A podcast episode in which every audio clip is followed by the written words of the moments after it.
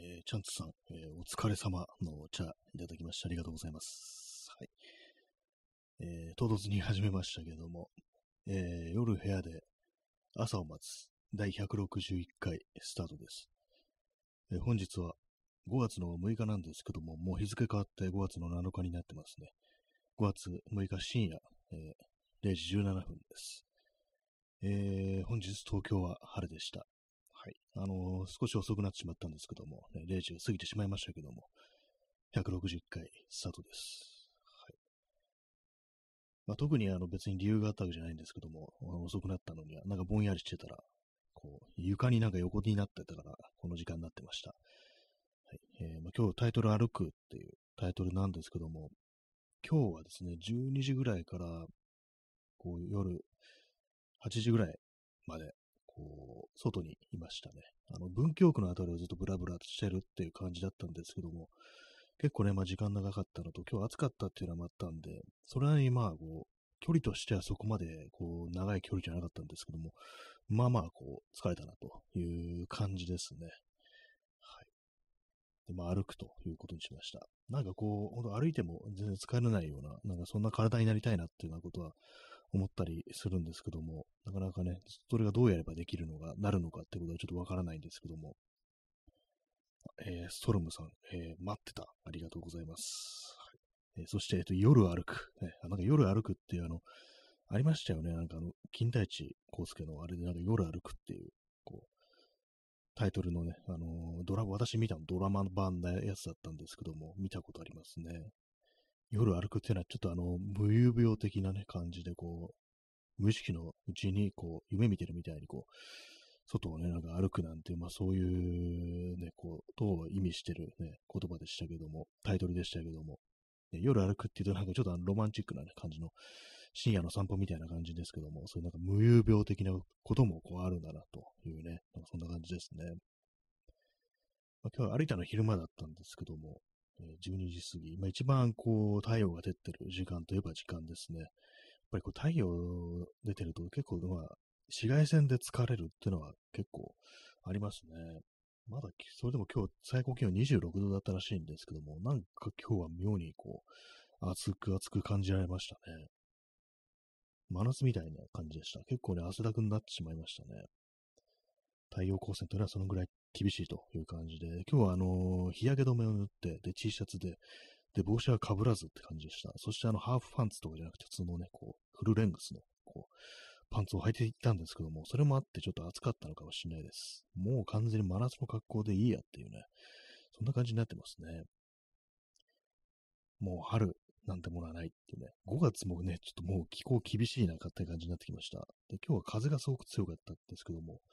ちょっとあれですね、あの、湿度もあったのかなっていう、あんまなんかこう、カラッとしてなかったようなね、そんな感じですね。昨日はもう少しね、あのー、カラッとしてたような、乾燥してたような気がするんですけども、今日はあんまそんな感じじゃなかったですね。まあ、このぐらい暑くなると、やっぱりこう、外行くとき、こう、水分、ね、水持っていかないとダメだと思いましたね。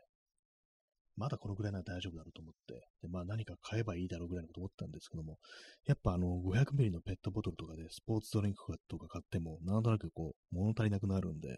それとは別にこう、水、ね、こう、1リットルぐらい、なんか持ってるっていうね、それがいいんじゃないかなというふうに思いました。今日はなんかいろいろそういうね、あのー、装備だとかね、こう、まあ、体作りとかなんかそんなことについてちょっと考えたりしましたね。よくなんか、あの、長時間歩くと豆ができる、足に豆ができるなんていうようなことを言いますし、私もなんかたまにそうなったりするんですけども、結構ね、右足のなんか小指にちょっと豆って音じゃないんですけども、なんかちょっとね、そこがなんかこう、豆未満の何か変な感じになるっていうようなことがたまにあるんですけども、まあそういうものだというふうに私は思ってたんですけども、でもやっぱ防げるらしいです。その豆、豆みたいになるっていうのは、豆、豆ができるのは。なんで豆ができるかっていうと、あの、湿気が、のせいらしいですね。靴の中にこう湿気が溜まって、それであの、まあ、その水分によって、湿気によって、その皮膚がちょっと柔らかくなると、ふやけると。で、まあそこに、こうなんかね、こう刺激が加わると、豆ができるっていう、ことらしいですね。確かにまあそ、そうだなという感じですよね。皮膚がその水分、湿気とかで柔らかくなったところにね、ブヨブヨになりますからね、お風呂とかずっと長いこと入ってると。あれの状態でなんかこうなると、ね、なんかの条件が揃うと、ね、こう、ね、すべてのね、心技体すべてのパラメーターがね、こう、一致すると、ね、あるラインに到達すると豆、豆がね、こう、降臨するっていうね、多分そういうことだと思うんですけども、まあそう考え、そうなると、やっぱその、歩いてる時とか休憩した時に、なるべくね、そう、靴とか脱いだりして、その足をね、あの、綺麗にするっていうか、その湿気をなんとかするっていうことが重要らしいですね、どうもね。その考えなかったんで、まあ、これからちょっと取り入れようかなと思うんですけども、なんかね、あのー、靴脱いだりとか、靴下脱いだりとか、なんかこう、めんどくさいし、なんかあの、汚い、不潔っていうなんかイメージ、こう、ありますけども、ね、公衆の面前でなんかその素足を触らすなんてっていうね、そんなことを考えてしまうんですけども、でもなんかね、そういうふうに気をつけた方がいいらしいです。やっぱこれから長くこう歩くときはね、こう積極的にこう足のね、足を乾燥させていくっていう、それはちょっと意識したいなと思いましたね。まあ、もともと通気性のいい靴を履くとかね、その方がいいのかもしれないですけども、それこそサンダルみたいなね、感じでね、こう、行けばいいのかもしれないですけども、えー、こう昔、江戸時代はなんかね、すごくみんなね、あの、交通手段ってものがもう、カゴとか馬ぐらいしかないですから、そうするとまあ歩く人が多かったという感じで、非常にまあ長時間歩いてたというイメージあるんですけども、ね、昔の人はあの、わらじでね、あんな距離歩くなんてっていうね、ことは思ってたんですけども、それはあの、通気性がいいから結構、割と、そのわらじとかありなのかななんてことね、ちょっとね、思っちゃったりしましたね。豆とかできないんじゃないかっていうね、なんかそんなことを思ったんですけども、ちょっとなんか靴とかね、なんかハイテクシューズとかを履いておけばいいだろうみたいな感じで、その湿度、湿気みたいなことはあんま気にしなかったんで、ちょっとね、あの、その辺考えようかなと思ってます。ね。そんな感じでこういろいろ考えてたら、なんか現在のね、なんかいろんなこう、まあ、持ち物だとかそういうものをこう、見直す羽目になりそうな、なんかそんなところですね。まあその水を持ち歩くにしても普通のね、ボトルで持ち歩くのか、あとまあちゃんと保冷ボトルとかをね、導入した方がいいのかとか、ね、あと最近私あのバッグをね、あの今のやつよりこう、大きいやつ、ね、いろいろ収納できそうなやつに変えようかなと思ってる、ちょっと買おうかどうか迷ってるってそういう感じなんですけども、それにこう付随して、まあそのね、こう、バッグにどうやって、どんなものをどうやってこう収納するかっていうね、そんなこと考えたらちょっとキリがない感じになってしまって、ね、私とかカメラを持ち歩くもんですから、そうなるとね、まあこういろいろこう考えなければいけないというね、私がちょっと買おうかなと思ってるのが、ロールトップっていうね、あの上くるくるって、くるくるってやってね、なんか止めて、そうそう、ぼあの防水性がね、非常になんかこう高まるという、そういうものなんですけども、そロールトップってあれなんですよね。あのー、中ほんとただね、袋っていう感じですから、あのー、普通のなんか、こう、バックパックとかね、こう、バックってまあ仕切りとかがあったりして、ここの場所にはこれ入れてこんな感じでってこう分けてね、収納できるんですけども、そのタイプのやつ、本当にただの袋というか箱というか、そんな感じなんで、だからもうインナーケースとか、オーガナイザーとかを導入して、こうなんとかしなければいけないなという感じなんで、それもね、考えると結構なんかこうめんどくさいな、みたいな、めんどくさいって言ったらあれですけども、ね、いろいろ考えるべきことがあるんだなとパッキングですよね。パッキングをちょっと工夫しなければいけないというね、ことに気づいてしまい、ちょっとね、なんか、あの、帰ってきてからそんなことについて調べたりしてましたね。はい、えー、水を飲みます。そう、ただの水ですね。水道水です。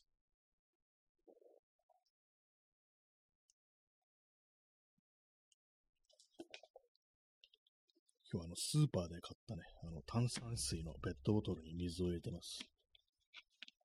えー、P さん出遅れました。いただきました。ありがとうございます。ね、今日歩くということについて、ね、今日ちょっとまとまった距離というか、こう、ちょっと歩いたんでね、まあそんな話をしてるんですけども、あの、スーパーに置いてあったあの、ザオーソーダっていう、これあの、炭酸水なんですけども、強炭酸水ライムって書いてありますね。まあ、ライムなんですけど、ライムのね、こう、香りというか、そうフレーバーみたいなのがついてるやつです。まあ、ただ炭酸水で、まあ、ちょっと強めの炭酸なんですけども、これは結構なんか、あの、美味しかったですね。蔵王連邦の磨かれた水使用ということで、蔵王連邦、ね、あの宮城県ですね、東北の方ですね、そっちの方のね、こう美味しい水だということらしいんですけども、ライム、ね、普通の炭酸水だとなんかね、こう味気ないというか、まあ、味気ないというわけじゃないんですけども、なんかもうちょい欲しいよなっていう。でも甘みは別に欲しくないんだという時には、こういうのはちょうどいいかもしれないですね。歩いてるとき炭酸水割といいかもしれないですね、こういうやつはね。私、あのね、本当そういう歩くときっていうのは、なんかデカビタ系のね、こうバカな飲み物を結構飲み物、そういう飲み物をね、こうこう飲む、こう、傾向にあるんですけども、ね、まあそういうものをね、あそういうなんか糖分もなんか大丈夫かもしれないですけども、えー、こういう単純にこう、水分を摂取できつつ、ね、炭酸ですからね、あの、スカッと爽やかという感じになるものそういうものの方もいいんじゃないかなと思いますね。あとなんかね、結構その、さっきちょっとね、長時間歩くにいいわっていうことでね、なんかこういろいろ調べたりしたんですけども、なんか結構そういうことを書いてるね、ウェブサイトとかやっぱありますね。さっきのその豆ができるできないっていうのもそこでこう知ったんですけども、あと食べ物とかですね、食べ物も、あの、炭水化物とかをね、あの、その前、前日というか数日前から結構たくさん取って、それでこう、エネルギー切れしないようにね、こう、備えるっていうことがあるらしいですね。特にあのー、長距離走るだとか、あと、自転車ですよね。自転車長距離こう走るっていう時にもそういうことするらしいです。カーボローディングっていうらしいですね。そういうのね。まあ、炭水化物、カーボっていうね、ことで、それをまあローディングですから、たくさん摂取して、こう、体に溜め込んでいくということらしいですね。ま私はなんかね、結構割とこう、持久力的なものが、どっちかというね、と、ある方なのかなと思うんですけども、それはあれかもしれないですね。普段なんか炭水化物を食べてるせいかもしれないですね。これがあのー、タンパク質ばっかりとかね、感じでちょっと、ね、なんか痩せそうな食事を食べたらとかにしていったら、今度はあの持久力がなくなるのかなと思いましたね。まあでも、炭水化物ばっかりでね、こう、体に悪いだとかね、そういうのもあると思うんですけども、ね、でもなんか全部のこう栄養というかものね、そういうものがやっぱり必要なんだなっていう人間の体には、それがなんかね、こうわかるような気がしますね。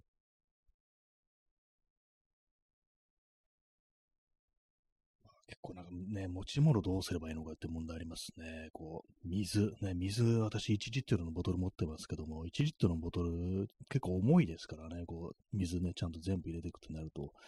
まあでもね、水分持ち歩いてた方がいいっていうのあるし、そうなるとね、その、バッグとかをね、こう、工夫するっていうね、こう、あんまご負担のかからないようにって感じで、あとまあね、こう、いらないものは置いていくと、なるべく軽くするっていうね、あと、あれですね、ズボンのポケットになんかこう、昨今ね、あの皆さんいろいろ入れてる、財布だとか、ね、そういうもの、鍵だとか、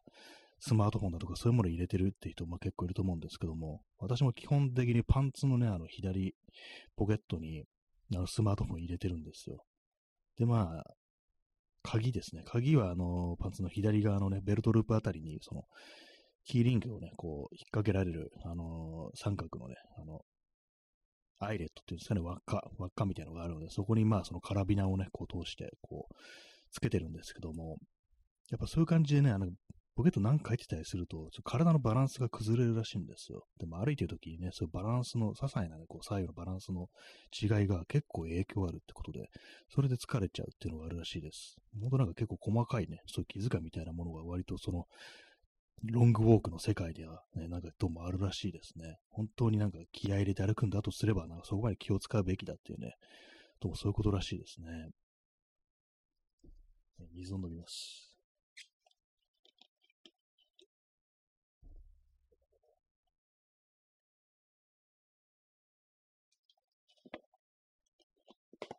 まあでもあの、ね、靴の中の湿気は結構なんとか、あそう全然考えたことなかったなと思いましたね。本当です。公園だとかベンチだとか、そういうとこ座った時積極的になんかもう脱いでいくっていうね。でも、湿気を逃がすっていうね、そういうことをやっていきたいと思います。で、まあさっきも言いましたけどもね、こう久々に同じ、ね、話題をなんかこう続けて2回してしまうということを言ってますけども、他は何ですかね、歩くときに気をつけること、ね、紫外線ですね、紫外線、ほんと帽子をちゃんとかぶるっていうのとね、体に浴びる紫外線もな、ね、あのなるべく下げた方がいいっていうことで、やっぱりアームカバーとか必要なのかなと思いましたね。帽子もね、帽子も必要です、本当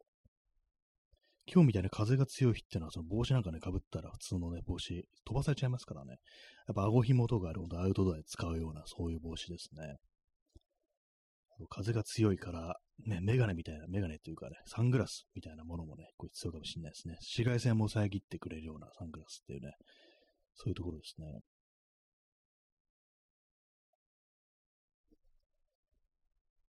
まあ、ただ、ね、長く歩くっていうのはね、意外になんかこう、奥が深いのかなと思って、ちょっと調べていったらなんかいろいろ面白くなりそうだなっていうことはね、若干そんなこう、気がします。ね、持ち物とかをこう考えるっていうね、そんな感じですよね。あと、ペースをなんか、あの、あれですね、あの、遅くしたり早くしたりすると疲れるっていうことらしいですね。一定のペースで、こう、歩き続ける。それがやっぱ一番楽っていうね、ことらしいですね。まあでもなんかね、その街中をこう歩くってなるとね、いろんなもの見て回りたいとかしたいですからね、単純になんかこう、ずっと同じスペースで歩き続けるとなると、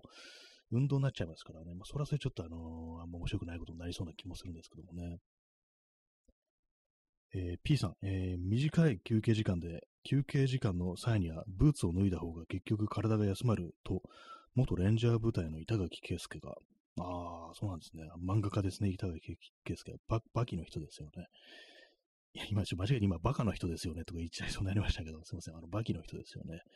ねあの別に、そういう今、なんか、あの、揶揄しようという、ね、意図が裏に隠されてるというわけじゃなくて、普通になんか言い間違えたというね、そういうことな、言い間違えそうになったというそういうことなんですけども、まあそうですね、元レンジャー部隊なんですよね、あの人ね。そういう、確かにそうですね、ブーツ脱いだ方がね、結局体が休まるっていうね。短くとは、あの、めんどくさいからね、なんかあの、その履いたままでいいやってね、これ本当に私がやっちゃいそうなことなんですけども、そうなんですね。脱いだ方がいいっていう。えー、大事ですね、それはね。短いからこそそういうなんかこう全力で休むっていうね、なんかあの、矛盾してるような気がしますけども、全力で休むというそういうことが必要なのかもしれないですね。ちょほんほんとこれからなんかね、もうそれを聞いたんで、もうね、こう脱ぎまくっていこうというふうにね、すぐにこう思いますね。靴下もね、そう脱いでね、っていう感じですね。まあ、靴下自体もあれですからね、あの、登山なんか行くとウールの靴下をね、なんか履くっていう、あれもなんかそう、蒸れないからっていうね、こう、湿気とかを逃がしてくれるからっていうのがありますけども、まあそういうものを投入してみるのもいいかもしれないですね。まあなんかただ結構高そうだなっていうのがありますなんか。そういうウールのなんか靴下とかね、ほんと、ここ一番という時に履くみたいなね、感じですけども、普段使いはちょっとね、するには、あの、もったいないような感じになっちゃいますね。まあでもだ、なんだろうていうね、ありますね。あの、何が疲れるのかな？あれ、長時間歩いてるとき何がしんどいかってなると、やっぱなんか足が痛くなってくるっていう。足というかなんかまあ、下半身の筋肉ですよね。そこがなんか痛くなってきて、なんかちょっともう嫌だなっていうのと、あと汗とかかいて体がベタベタしてくるっていう、それも結構ね、ありそうですね。あと、ま、紫外線とか浴びて、なんかちょっとなんとなくね、こう、全身ほてったような感じになるっていう、それもあるかなと思いますね。まあ、これは単純に気温の問題かもしれないですけども、まあ、そういうのもね、ございますので、えー、それはすべてのなんかそのケアン事故を潰していくみたいな感じでこうやっていけば、ね、ほんと江戸時代の人並みに歩けるようになるのかなっていうふうに思いますね。まあ、疲れない歩き方、江戸時代ってなんかあの昔ナンバー歩きなんていうものをしていたなんていうね、こう話というか説というかありますけども、あれを現代でやるのはちょっとかなりね、あの、ハードル高いんで、あの、歩き方は普通で、なるべくね、そういう感じでこう、体をいたわっていくっていうね、なんかそういうことでいきたいなというふうに思うんですけども、まあそんな中ね、結構靴下脱ぐ、靴脱ぐっていうのはね、かなり重要だなということをね、本当なんか今更ながらですけども、思いましたね。それは本当ちょっと考えてなかったですね。確かになんか足とかね、なんかあのー、むくんできますからね、今も今日ね、あの、歩いて、今もなんかね、やっぱむくんでるような感じってありますからね。あと、ね、足だけじゃなくて、あの、結構ね、あの、手もなんとなくこうむくんでくるような感じって私、こう、あるんですけども、ね、なんか、あの、やっぱ末端になんかそういうあれ行くんですかね、そういうのがね、なんか、リンパ液というかなんというかね、なんかそんなものなのかもしれないですけどもね。やっぱこう、うまく休んでね、こう、うまく休むっていうのは結構大事なんだなというふうに思いましたね。なんかそう、そのついでになんかあの、今ちょっと暑くなってきたもんですから、なんか学ぶことないかなと思って、えー、砂漠横断装備とかでね、こう検索してたら、なんかね、よくわかんないネットゲームの情報とかがなんか出てきてしまって、普通にね、砂漠横断との話があんまこうなかったんですけども、でも結構ね、なんかその過去のね、冒険家たちがこうこういうことしましたみたいな、ね、記事もヒットしたりして、サハラ砂漠横断だとか、ね、あと、タクラーマガン砂漠横断っていうね、なんかそういうのチャレンジした人がこう昔いたらしくって、70年代にね、その、サハラ砂漠横断っていうようなことをやろうとしたこう若者は、やっぱね、こう、亡くなってしまったという、ね、ことらしいですね。完全にあの単独なんですけども、単独でもあの、あれがいて、あの、ラクダ、ラクダがいて、ラクダと、まあ、一人と一匹でこう横断するぞってことだったんですけども、結局ね、途中でラクダが死んじゃうっていうね、もそういうことあったらしく、それでまあ、ね、こう、お亡くなりになったというね、どうもそういうことらしいですね。やっぱ本当にこう人間がね、だけの、一人のだけの力では、やっぱこう、難しいっていうね、そういうことらしいですね。実際なんかその砂漠をね、ほんと結構日常的に意識してるね、こう、人たちでもちょっとそれは無理っていうね、なんかそんなことだったらしいですからね。一人とね、一匹じゃ無理だってね。確かにタイ、キャラバンとかタイをね、組んでいきますからね。水を飲みます。ほんと水は飲みまくった方がいいみたいですね、どうもね。喉乾いてなくても飲まなきゃいけないって。あとお腹空いてなくても食べるって、それが重要みたいですね。その長時間歩くのにはね。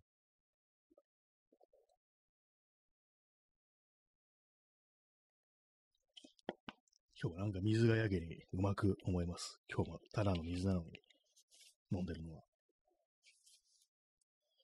やっぱりね、1リットルのボトルね、ちょっと重いから、ね、500ぐらいのね、のにした方がいいのかなと思いますね。500の2つ持つっていうそういうのもありかなと、ちょっとね、思ったりしますね。1リットルはでかいですね、なんかね。太いんですよね、そもそも。それがなんかやっぱかさばるっていうふうに思う原因かもしれないですね。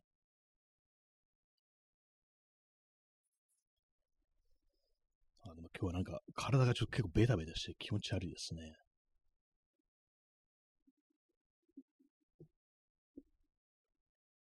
バッグの中の整理っていうものをちゃんとした方がいいなと思いました。今日は本当になんか余計な荷物とか持ってて、自転車じゃなくて歩きなのに、鍵とかね、あの、持ってってきましたからね。あの、U, U ロックってやつですね。U ロックとワイヤーロックみたいな、なぜかこう、二つともバッグの中に入れたまま外出して、なんかめんどくさかったんですよ、出すのがね。まあ、このままでいいやって感じで出たんですけども、そういうなんか、些細なね、こう、重さがね、結構影響してくるのかもしれないですね。あと私、あの、バッグ自体は結構重いっていうのもありますね。あと今日はあのメッセンジャーバッグだったんで、そうすると斜め掛けのね、あの、あの左掛けなんですけども、左肩だけにこう重さがね、荷重がかかるということで、それもあってね、結構疲れの原因なのかなと思いますね。やっぱ本気出してでね、こう歩くときはやっぱそのバックパックにね、こう、両肩に分散できるようなものがいいのかもしれないですね。メッセンジャーバッグね、こう便利なんですけどもね、すぐ前にね、こう体の前に回せて取り出せるっていうのがありますからね。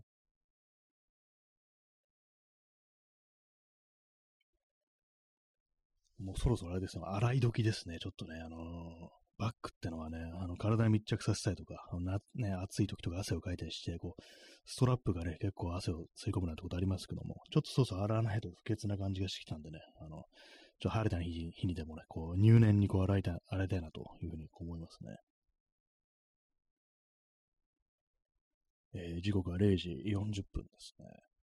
5月7日ということで、まあ、あの連休だった人は、まあ、今日が最終日っていうね、感じなんですけど、今日というか、まあ明日ですね、が最終日なんですけども、なんか今日私の中に日曜日感がすごくあって、なんか明日月曜日な気がしてるっていうね、なんかそんなあるんですけど、まあ気のせいですね。こうまあ、そう考えるとなんかちょっと得な、ね、得してるような気がしますけども。えー、昨日気づいたんですけども、あのー、睡眠をですね、二分割するっていうね、要はあの、3時間寝て4時間寝るとか、4時間寝て3時間寝るって感じでね、こう、2つに分けるっていう。その両方ともちゃんと布団に入って寝るっていうね。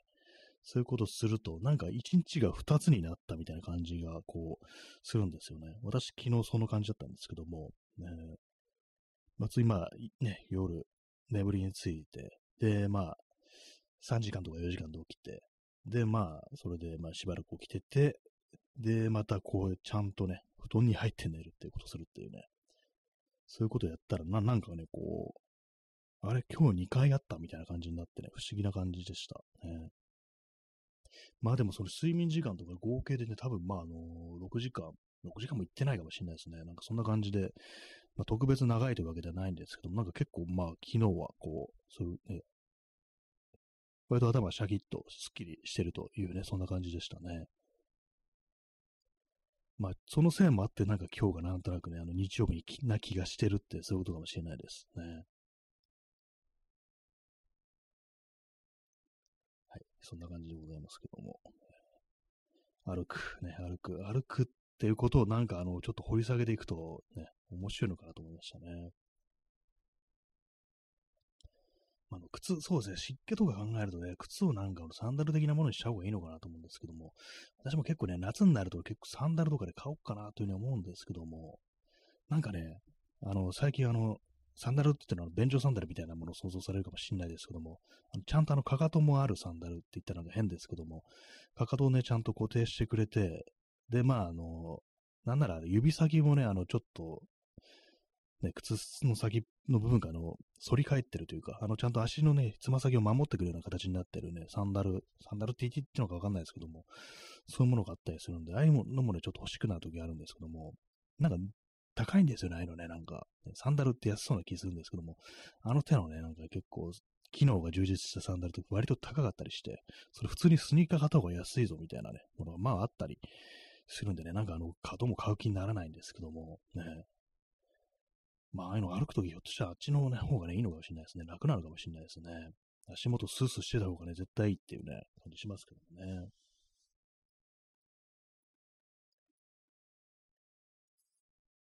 私もあの自転車に乗るってこともあるんで、やっぱそのつま先をね、守ってくれてないのとか、まあ、の、その、かかとがね、ちゃんと覆われてないっていうか、あの、固定されてないってなると、その自転車の時は危ないんでね、まあ、そういう選択肢はなくなるんですけども、もしまあそういう感じでこう、ね、そのどっちもね、条件満たしてくれるような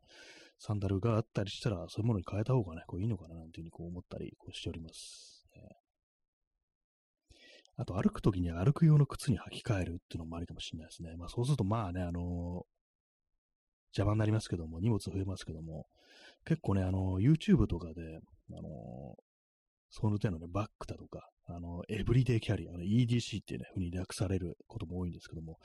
その手のなんか動画とか見てると、なんかね、靴をね、このバッグにはどれだけ何が入りますみたいな、そういうのをね、こう、見せてくれるような動画あるんですけども、なんか靴入れてる人が多いんですよね。スニーカーとかね。いや、そこに靴入れるかなって汚くねみたいなね、感じのこと私思ったりするんですけども、まあ、もしかしたら室内履きなのかもしれないですね。なんか、ジムとか行くから、あの、ジムの中だけで履くなんてね、そういうことかもしれないですけども、でもねっていう感じありますよね。こうメインの、あのね、あの、バックパックだとかだと、メインのコンパートメントの中に、えー、靴が入ってるっていうね、そこに食べ物とか入れる気しないし、なんかあのー、そうですよね。なんなら別に他のものでもね、こう、あんま入れる気しないですよね、やっぱね。なんどうなってんだろうあれってこと私思うんですけどね。あ、P さん、えー、ビニール袋に入れて、ああ、まあそうですね。まあ考えられる回としては、それがね、こう、ありますよね。ただ私は結構ね、ビニール袋とか入れても、なんかあの、靴はちょっと抵抗あるなっていうね。あの、外はね、歩いた靴とかだとね、それはなんかちょっと難しいなと思うんで、まあ、そういうところであって、まあ登場してくるのが、あの、私はね、ちょっと今ね、迷ってるバッグで、あの、クロームインダストリーズってところの、バラッチっていうね、あるんですけども、それはあの、外側にね、ネットみたいなのがついてて、網ですね。まあ、そういうものがついてて、そこになんかね、こう、物をね、こう入れて、挟んで、ストラップで止めて、こう、まあ、大きいものをね、持ち運びますよって、そういうものなんですけども、ああいうね、ああいうところにこう入れてれば、まあ、あの、問題ないな、というふうにこう思いますけども、そう、メインのね、なんかそのところにね、こう入れるっていうのは結構、まあ、抵抗あるというね、そういう感じですね。はい。じゃあ、ちょっと延長しますかね。今日30分にしようかなと思ったんですけども。あ、延長できない。ね。延長できないですね。あの、ちょっともう時間がこう過ぎてしまいましたね。まあそういう感じなんで、あの、ちょっとあの、今日はじゃあ30分で終わろうと思います。ね。多少こう疲労もあるということでね。今日はちゃんと風呂入って汗を流してね、なんかこう、ね、楽になりたいと思います。ね、まあ湿気、湿気をね、取り除いていきましょう、本当ね。なんか靴の中になんかあの、普段からね、なんかあの、入れておいた方がいいかもしれないですね。まあそれは別に必要ないか。ね、まあそんなこと思うんですけども、ちょっとあの、長く歩けるような装備というものについてちょっと考えてみたいなというふうに思います。はい。そんな感じでご清聴ありがとうございました。それでは、さようなら。